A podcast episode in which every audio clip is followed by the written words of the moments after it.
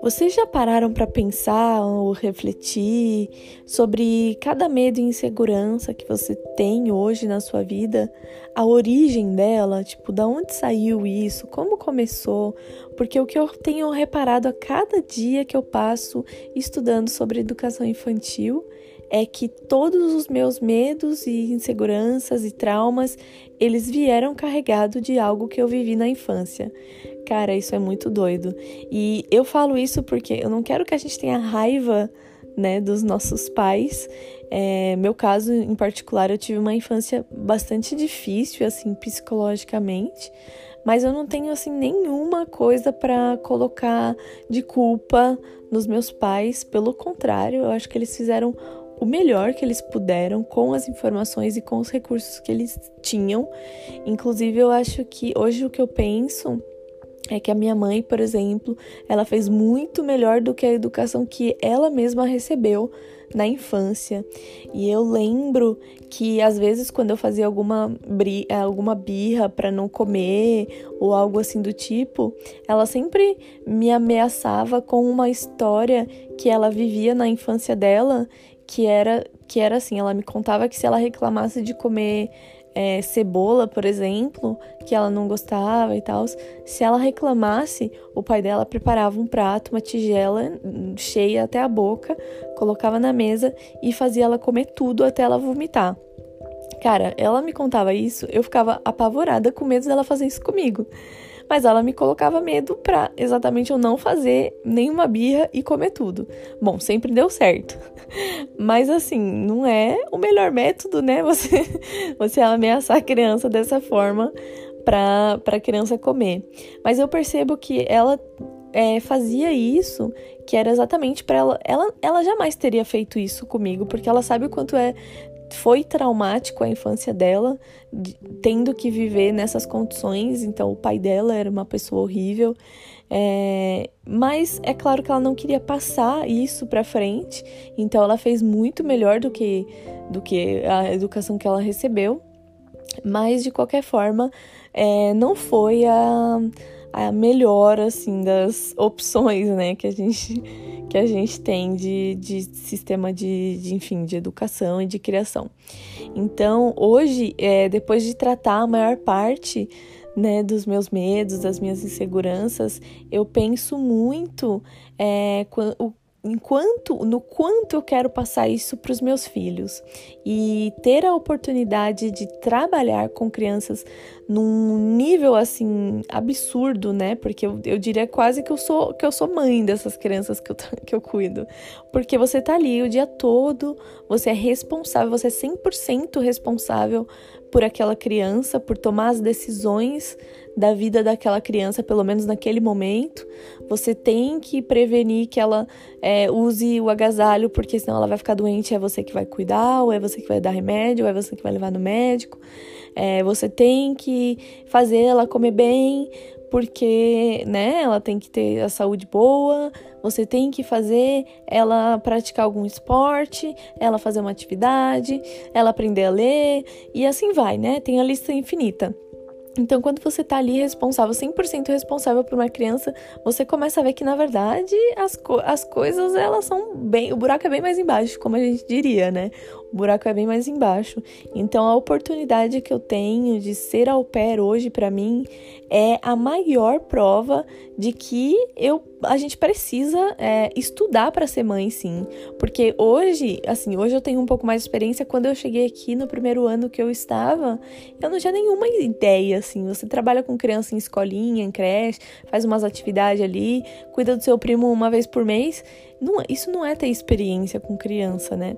Então, é, quando você vem mesmo para trabalhar, para ser responsável por aquela criança, você começa a ver é, o quão difícil é, né? Você tá ali fazendo o papel de, de educador, de pessoa responsável. Enfim, eu sou muito grata por poder ter essa experiência antes de ser mãe, porque se eu tivesse tido um filho antes de ser au pair, eu seria a famosa mãe de primeira viagem, né? Que não sabe nada, que começa a pesquisar. Ah, mas como que é melhor? Como que faz? Como que toma as decisões?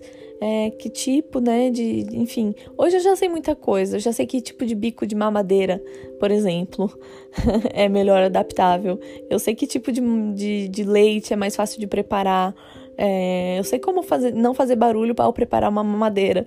Enfim, coisas assim, sabe? Que não, não tem livro que fale, você só vai saber quando você estiver fazendo. E eu sou muito, muito feliz de ter tido essa experiência antes de poder ter filho, porque hoje eu tenho uma lista de coisas que eu quero aplicar na minha casa, coisas que eu não tinha nem sequer pensado quando eu comecei a ter filho. E hoje, graças não só ao pair, mas também aos cursos que eu faço. Então, fazer aquele curso do, do Murilo que eu indiquei até lá no meu Instagram sobre crianças, ele fala muito sobre, por exemplo, o método Montessori, que eu descobri aqui no Au Pair, porque as crianças que eu cuido, eles, eles são criados pelo, pelo método do Montessori, mas eu nunca tinha me aprofundado muito. Então, um, uma dessas coisas é, por exemplo, a criança ter é, uma cama no quarto dela que seja no chão, porque um berço é uma prisão, né? A criança acorda, a criança quer se mexer, a criança quer andar, a criança quer fazer qualquer coisa, ela não pode, ela só fica ali na grade. E, enfim, isso vai contra, né? A grade ali, ela vai contra os princípios da educação Montessori.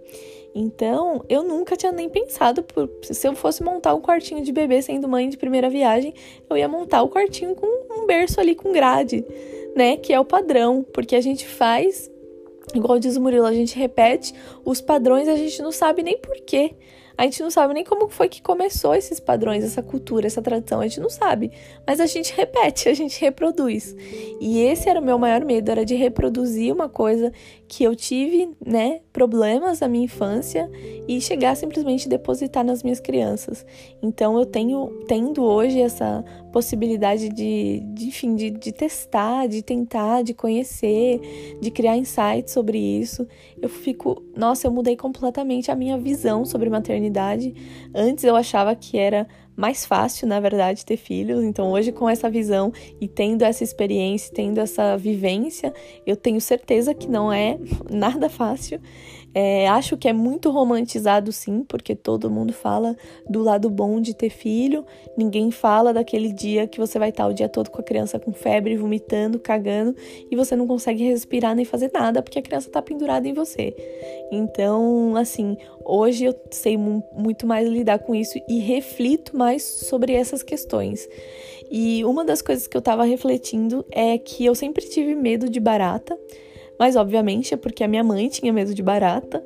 Só que a minha mãe ela tinha um medo surreal de barata, porque ela, ela chegava a ter crise de pânico, assim, se tivesse uma barata em casa, não dormia, fazia dedetizar a casa inteira para tirar a barata, para ver se não tinha ninho de barata, umas coisas assim surreais. Eu lembro várias vezes de madrugada, ela acordava sentindo o cheiro de barata surreal, sentindo cheiro de barata, ela falava: "Tem uma barata aqui porque eu estou sentindo cheiro de barata".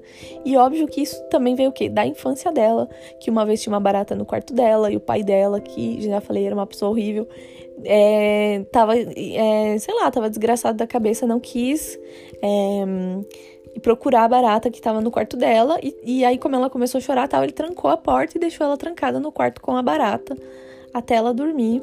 E acho que isso fez ela criar esse trauma e esse medo, esse pânico de barata.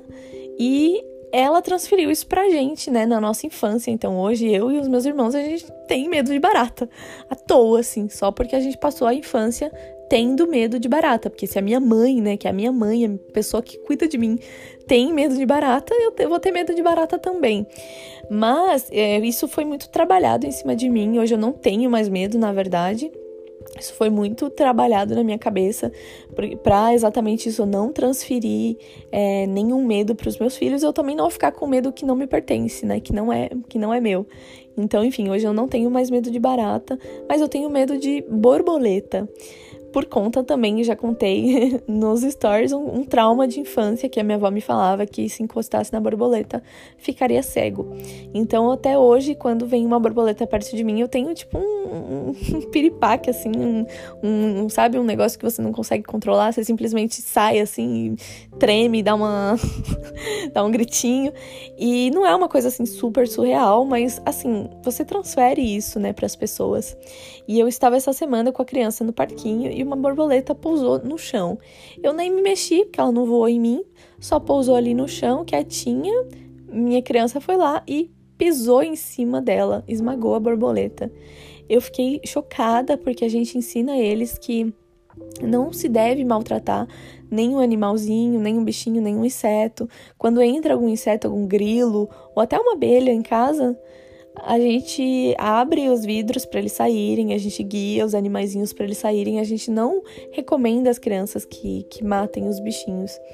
E aí, quando ele fez isso, eu fiquei um pouco chocada, porque eu falei, a gente nunca ensinou isso para eles, e agora ele tá aqui, né, pisoteando uma, uma borboleta. E eu falei para ele, por que você fez isso? E ele falou, porque você tem medo. E eu fiquei assim, tipo, me sentindo super mal, sabe? Ele matou uma borboleta porque eu depositei nele o meu medo de borboleta. E aí, enfim, foi uma longa conversa. Eu falei para ele que a borboleta era super gentil, que não tinha razão nenhuma para eu ter medo, que ela não fazia mal para ninguém, que ela ia depois voar e ir embora porque ela não quer ficar perto da gente também, e etc. E aí foi toda uma uma conversa de psicologia para tentar não depositar o meu medo de borboleta na criança. Então, é uma coisa assim surreal que a gente começa a pensar e parece que, que não tem fim, sabe? É uma coisa que eles também falam no, no curso é que muitas vezes a gente usa aquela desculpa para a criança quando a criança não quer andar, a criança não quer acompanhar, a gente tá com pressa, a gente tá atrasada, a criança não quer ir, você tá chamando, a criança não quer ir. Aí você fala, então se você não quiser ir, eu vou deixar você aí sozinho e vou embora. E eu já usei essa tática, que eu já inclusive falei disso nos stories, que é uma tática que funciona o quê? 100%, né? Você fala, tá bom, então você vai ficar aí, eu vou embora. Você começa a dar um passo, a criança já vem correndo atrás de você e ela anda. Mas o que acontece com isso psicologicamente? Você está falando para a criança, você não é capaz de ficar sozinho. Se você ficar sozinho, uma coisa muito ruim vai acontecer.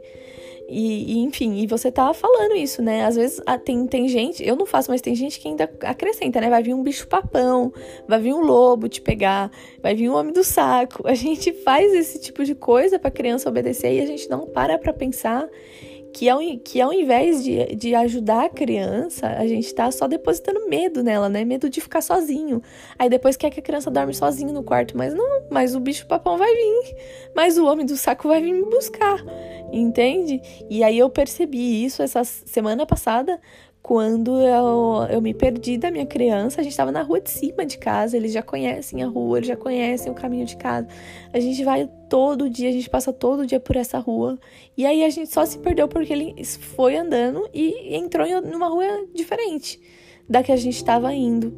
E aí, ao invés dele voltar e tentar me procurar ou voltar para casa, que era tipo na rua de baixo, ele simplesmente sentou no chão e começou a chorar desesperadamente porque exatamente fiquei sozinho. E agora? Não sei o que fazer quando eu estou sozinho. Eu não aprendi essa parte. Eu só aprendi a parte de ficar te seguindo para onde você está indo. Então, é, ninguém nunca explicou para ele: olha, se, se você ficar sozinho, você vai para casa, não tem problema, você anda pela calçada e não sei o que. Ninguém nunca explicou isso para ele. A gente só coloca o medo nele de vou deixar vocês sozinho então. Então aí a partir de agora a gente mudou a tática. Então assim, todas essas coisas que a gente tem aprendido a fazer aqui na prática e eu tenho aprendido também nesses cursos sobre crianças, são coisas assim que você, cara, você não consegue imaginar, sabe? Você não consegue imaginar. Eu também comentei nos stories outro dia as, os tipos de abordagem e cada criança ela vai reagir de um jeito a um tipo de abordagem ou outro. Mas assim, os tipos de abordagem que tem criança que ela vai ser mais receptiva a uma abordagem mais é, por amor do que pela dor e vice-versa, né? Então, pela dor é você falar, coloca essa blusa porque tá frio, é uma dor, né? Tá frio tá frio, você vai sentir frio, você vai ficar doente, é a dor. Então coloca essa blusa. A criança não quer evitar dor, tem criança que não é receptiva para isso. E aí ao invés disso você pode usar o por amor. Então coloca essa blusa para você se sentir melhor, para você se sentir quentinho. Então, assim, é, é a mesma coisa, né? No final das contas, estou falando, coloque a blusa. Só que um dos deles eu tô abordando o medo, outro deles eu tô, usando, eu tô abordando, falando, né, através do amor. Então, enfim, tem várias coisas que você começa a pensar e que você pode usar e que tem maneiras de falar, e, enfim.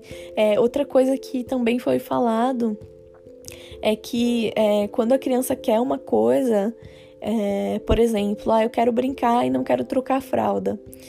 Aí você fica, não, vamos trocar fralda. Não, vamos trocar fralda. Não, não é para brincar agora porque tem que trocar fralda. Eu faço muito isso.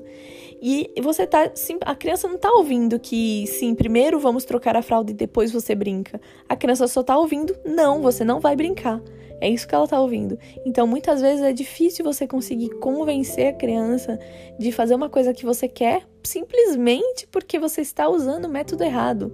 Você está falando, não, vamos trocar a fralda, depois você brinca. Não, ela só tá ouvindo não. Não, não vou brincar agora porque eu tenho que trocar a fralda, não quero trocar a fralda. Então, uma abordagem é, mais fácil seria você falar: sim, você vai brincar, vem, vamos brincar, a gente vai só trocar a fralda, mas a gente vai brincar. Você tá falando sim, ela tá ouvindo que você tá falando sim. E aí nessa, ah, não, não, calma aí, a gente só vai trocar a fralda aqui, a gente tá indo brincar, a gente tá indo brincar, vem, a gente tá indo.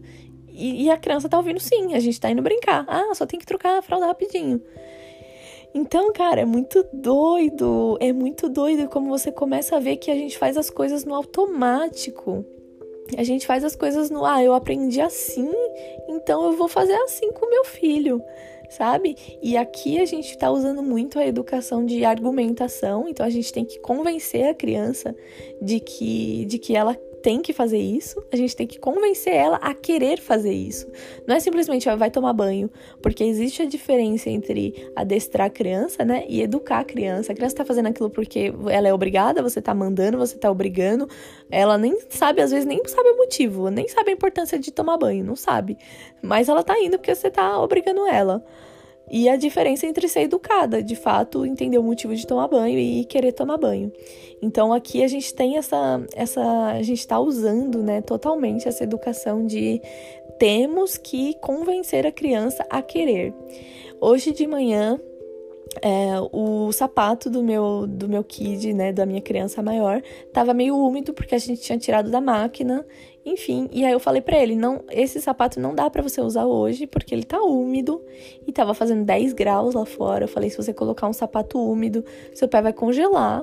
Então pega um outro sapato, né, que for mais velhinho e que você não usa muito, mas pega ele só para hoje. E aí ele falou: "Não, porque não? Porque eu quero esse, porque eu quero esse que tá úmido, eu quero esse que tá úmido". E eu tentando usar os argumentos. Mas o seu pezinho ele vai ficar congelado. Ah, mas não sei que lá. Mas tem criança que não adianta, sabe? Ela vai falar, falar, falar, falar, ela não vai, ela não vai mudar de ideia.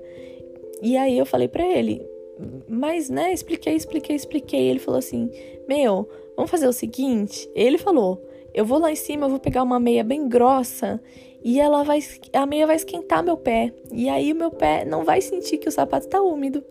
Eu falei: "Então, então tá, né? Eu tenho argumento para isso? Eu não tenho.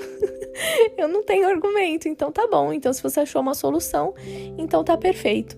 Então, como a gente usa muito a argumentação com eles, eles estão fazendo a mesma coisa à medida que eles crescem. Eles estão usando a argumentação com a gente.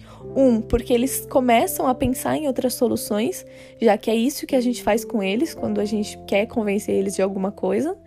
E dois, eles sabem que funciona, eles sabem que vai funcionar porque a opinião deles vai ser ouvida e respeitada. E aí eu falei para ele, tudo bem, então você pode fazer isso. E aí no final do dia, quando eu fui buscar ele na escola, eu falei, e aí, o seu, o seu deu certo, né? A sua tática da meia? Ele falou, deu super certo, e inclusive meu sapato já está seco. Então, assim, se fosse antes, eu ia falar: não, não vai usar esse pronto, porque se você ficar doente, eu que vou cuidar de você. E se você ficar com seu pé molhado o dia todo, você vai ficar doente. E aí, no final das contas, ele achou uma solução, a solução dele foi acatada e ambos foram respeitados. Ele me respeitou e eu respeitei ele. Então é muito doido quando você começa a pensar que a criança é um ser humano que é um ser humano individual, né? E como ser humano individual tem sensações, sentimentos, medos, é, necessidades individuais. E essas necessidades individuais às vezes não correspondem com a nossa necessidade. Então a minha necessidade era que ele colocasse um sapato quente, mas não era o que ele queria.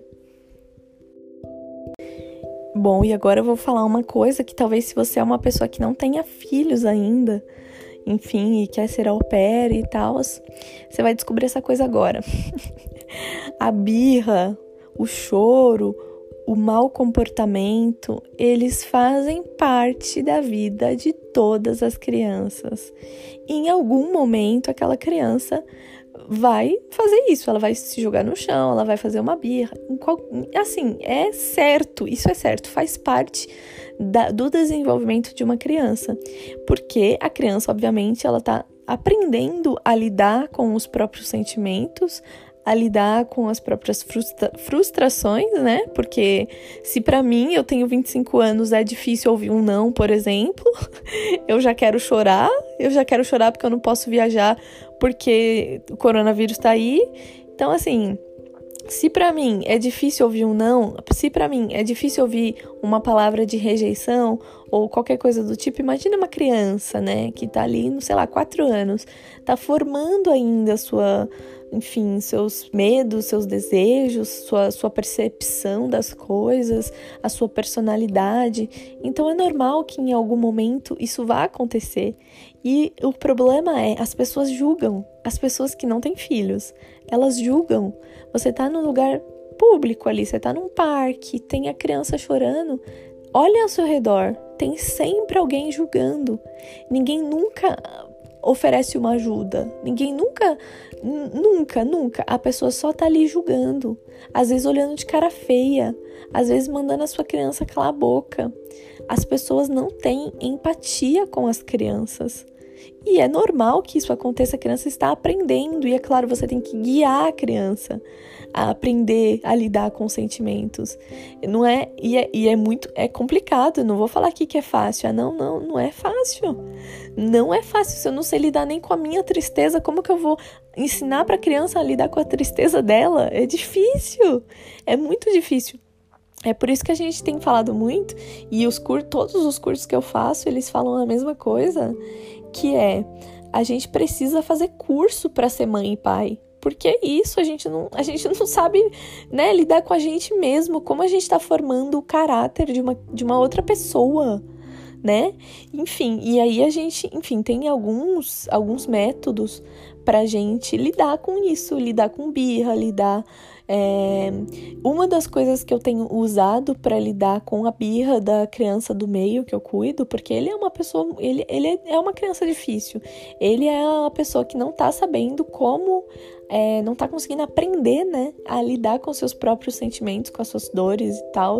Ele não tá conseguindo. Então, quando ele se sente frustrado, ele grita, ele bate, ele é agressivo, ele, enfim, se joga no chão, taca, lança coisa na gente.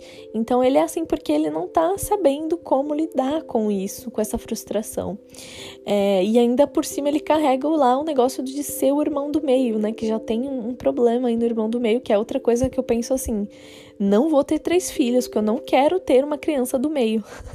Meu irmão do meio, ele também é terrível, ele teve muita dificuldade porque, querendo ou não, tem vários estudos que falam, né? Você não é bom o suficiente como o irmão mais velho, que tá ali sempre em, primeiro em tudo, que aprende a ler primeiro que todo mundo, que aprende a andar de bicicleta primeiro que todo mundo, que perde um dente primeiro que todo mundo. Então é sempre ali o filho, o mais velho. Daí o irmão do meio, ele não é o mais velho, então ele não recebe essa atenção. E aí ele também não é o bebê, que recebe o quê?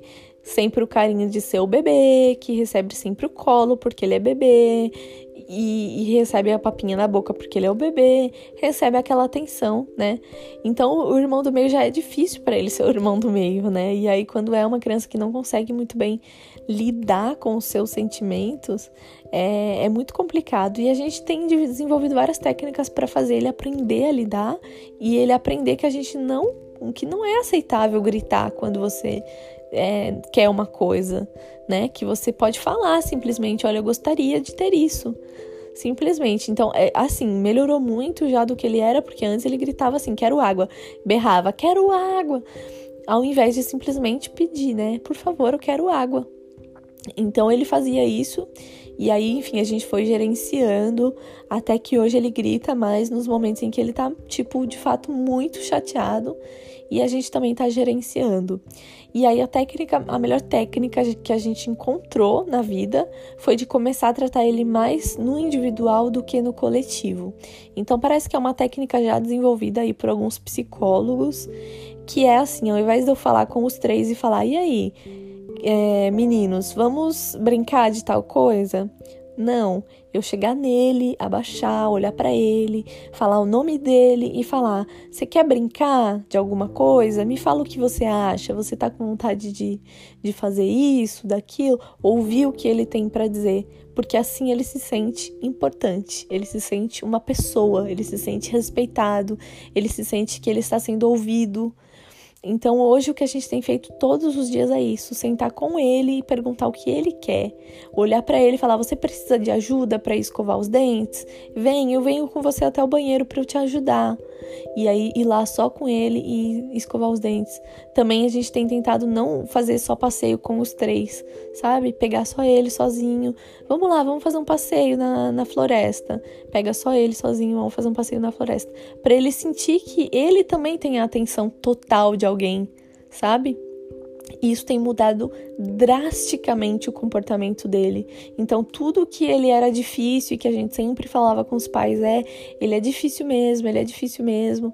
A gente até usava algumas, algumas vezes a expressão: ah, é ele sendo ele. Tipo assim, ele já é assim, então a gente já sabe que não é nem mais crise, porque ele já é assim normalmente no dia a dia. E hoje a gente simplesmente viu que a gente estava lidando errado com os sentimentos dele.